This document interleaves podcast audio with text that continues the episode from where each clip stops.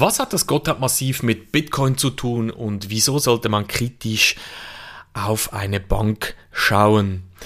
Hallo und herzlich willkommen zu einer neuen Podcast-Folge Bitcoin nutzen und profitieren. Ich bin Marc, ich bin unabhängiger Bitcoin-Berater und der erste meiner Gattung, der sich unter das schweizerische Finanzdienstleistungsgesetz FILEG gestellt hat. Wie gesagt, in diesem Podcast geht es darum, dir eine Geschichte näher zu bringen, die ich heute erlebt habe. Ich bin heute früh losgefahren, Viertel vor sieben plus minus, in Richtung Gotthardmassiv. Diese riesige Berglandschaft mitten in der Schweiz wurde während dem Zweiten Weltkrieg ausgebaut oder ausgehüllt von der Schweizer Armee und diverse Bunker gebaut, die sogenannte Redouis-Strategie. Man wollte sich, falls Hitler Nazi-Deutschland die Schweiz angreifen würde, in äh, die Berge sich zurückziehen und aus diesem Redouis, aus diesen Bunkern hinaus ähm, die Schweiz verteidigen.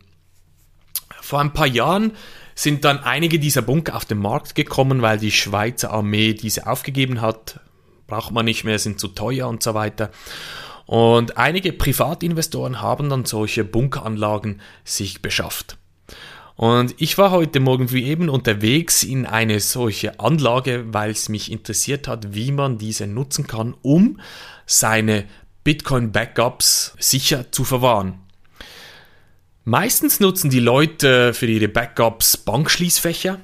Das sind meistens auch solche, die man, oder oftmals solche, die man auch 24-7 von außen zugänglich ähm, hat. Das hat natürlich seinen Vorteil, dass man nicht per se abhängig von der Bank ist. Aber jeder, der diese Schließfächer nutzt, weiß genau, wie einfach man da reinkommt. Also es gibt genau eine Schleuse von außen, dann ist man schon in diesem, mm, ja, in diesem Safe-Raum drin, sage ich jetzt mal, und kann dann sich über den Automaten meistens diese Schließfächer sich anliefern lassen. Und das ist natürlich niemals so sicher wie diese Anlagen, die ich heute äh, mir angeschaut habe. Und das Lustige war, ich war dann unterwegs, habe einen Standort gekriegt. Und als ich da angekommen bin, sollte ich mich melden, habe ich natürlich auch gemacht. Dann wurde mir ein zweiter Standort gemeldet mit Koordinaten, wo ich hinfahren muss. Und ich bin dann da hingefahren über die Landstraße und mein Navi hat dann gesagt, hier, Ziel angekommen und ich habe nirgends irgendwas gesehen, was so auf so eine Anlage, auf einen Bunker hinwies. Und ich brauchte dann einen Moment, bis ich dann gecheckt habe, wo eigentlich der Eingang ist. Und ich bin dann mit dem Fahrzeug dahin gefahren und der Besitzer hat mich dann auch in die Anlage reingelassen und sehr freundlich ähm, begrüßt. Und ich musste dann als allererstes eine Geheimhaltungsvereinbarung unterschreiben, dass ich nicht zu viele Details ähm, zum Standort und so weiter preisgeben darf. Das heißt, das kann ich natürlich jetzt hier im, im Podcast auch nicht machen, sonst würde ich mich äh, strafbar machen, aber ich erzähle euch trotzdem so ein bisschen, äh, wie das, das Ganze abgelaufen ist. Wir sind dann durch eine Hochsicherheitsschleuse durch und dann meterweise runter ins Felsgestein runtergestiegen. Alles sehr, sehr sauber renoviert, äh, ausgebaut, war sehr kalt da unten, man ist da mitten im Felsgestein drin, da hat es keine Heizung. Und wir sind dann durch mehrere massive Stahltüren durch. Überall hat es spezielle Sensoren, gewisse sieht man, gewisse sind versteckt. Und bis wir dann schlussendlich in einem speziellen Raum waren, wo dann die Schließfächer ähm, ja, zur Verfügung äh, stehen. Das heißt, da gibt es verschiedene Schließfächer, die man sich mieten kann. Und das Schöne ist auch, es gibt die Möglichkeit, diese auch komplett anonym zu mieten. Das heißt, niemand weiß dann schlussendlich, wem das Schließfach gehört. Es existiert nur eine Nummer.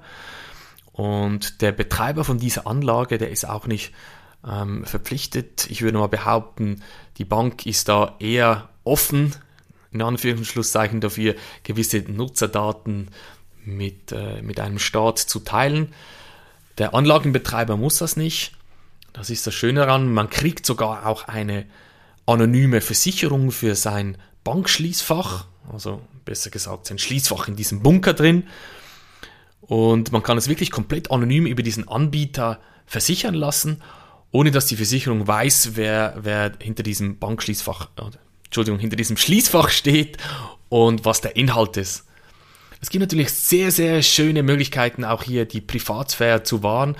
Und dieser Bunker war so massiv eindrücklich für mich. Ich habe dann wirklich noch mehrere Räume anschauen dürfen, ähm, wie die ausgestattet ist mit äh, Stromversorgung und Luftzufuhr und was sie sich alles überlegt haben. Und die wildesten Geschichten wurden mir da erzählt. War sehr, sehr cool, sehr, sehr spannend. Ich kann es nur jedem empfehlen, sich mal anzuschauen, wenn man sich das ernsthaft äh, überlegt zu nutzen. Es kostet natürlich äh, ein gewisses Geld, diese Sicherheit und Anonymität zu kriegen. Bei einer Bank muss man auch bezahlen fürs Schließfach, aber da ist es sicher einiges günstiger. Ein Bankschließfach ist definitiv nichts Schlechtes, aber ich habe zum Beispiel auch in meinem Buch darauf hingewiesen und letzthin gab es in der Schweiz, in der Nähe von Basel, auch einen Zwischenfall, wo eine 24-7-Anlage bei einer Bank geknackt wurde. Wahrscheinlich war es dann Inside-Job von diesem Anlagenhersteller, weiß es nicht ganz genau. Aber auch in meinem Buch schreibe ich darüber, dass in Amerika ähm, Bankschließfächer auch schon aufgemacht wurden und den, in, den Inhalt an einen anderen Ort transportiert wurden. Und das sind natürlich solche Vorkommnisse, die, die will man um jeden Preis vermeiden. Und wenn man jetzt bei so einem privaten Anbieter ein Schließfach mietet, was ist jetzt da anders von der Sicherheit her gegenüber einer Bank? Und ich würde jetzt mal behaupten, aber das musst du für dich selbst entscheiden, wenn ein Unternehmer hier ein unternehmerisches Risiko eingeht und genau diesen Service anbietet und hier auch sehr viel Geld in die Hand nimmt, um diesen Bunker zu betreiben, auf den neuesten Stand der Technik zu bringen und diesen spezifischen Security und, und, und ähm, Privacy Service anbietet, dann steht und fällt alles mit der Reputation und der Sicherheit logischerweise. Das heißt, wenn er hier einen Fehler macht, dann ist er weg und hat sein Geld verloren. Das heißt, er hat jeden Incentive, äh, um alles richtig zu machen. Das heißt, er wird hundertprozentig den Kunden oder die Kunden besser schützen als eine Bank. Das ist jetzt meine Behauptung, ohne jetzt hier jemandem näher zu tragen. Du kannst dich gerne bei mir melden, wenn du das anders siehst. Aber das ist meine persönliche Meinung diesbezüglich. Aber wie nutzt man jetzt ein solches Angebot im Zusammenhang mit Bitcoin?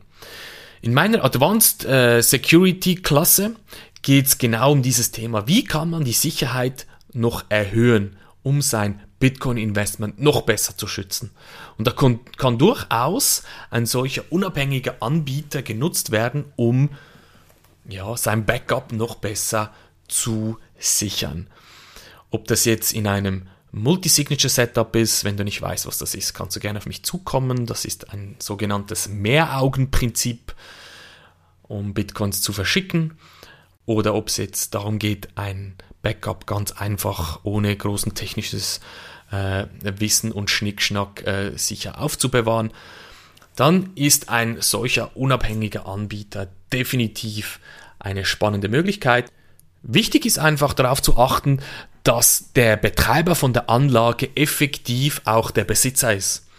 Mir wurde äh, mitgeteilt, dass andere Anbieter auf diesem Markt teilweise nur Untermieter sind oder dass ausländische Firmen die Besitzer sind effektiv von der Anlage. Und das sind natürlich solche Sachen, die ich persönlich gar nicht cool finde und ich auch niemals mit so einem Anbieter zusammenarbeiten würde.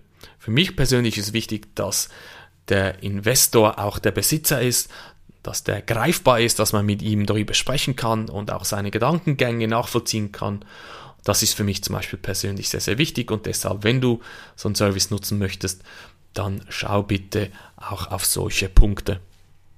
Wie gesagt, wenn es dich jetzt interessiert, deine Bitcoin Security zu verbessern, zu erhöhen, eventuell auch so einen unabhängigen Anbieter mit ins Setup einbeziehen möchtest, dann melde dich doch bei mir unter marksteine.tech, kannst da ein kostenloses Erstgespräch bei mir buchen und wir schauen mal, wie wir deine Investments, dein Bitcoin-Saving besser schützen können.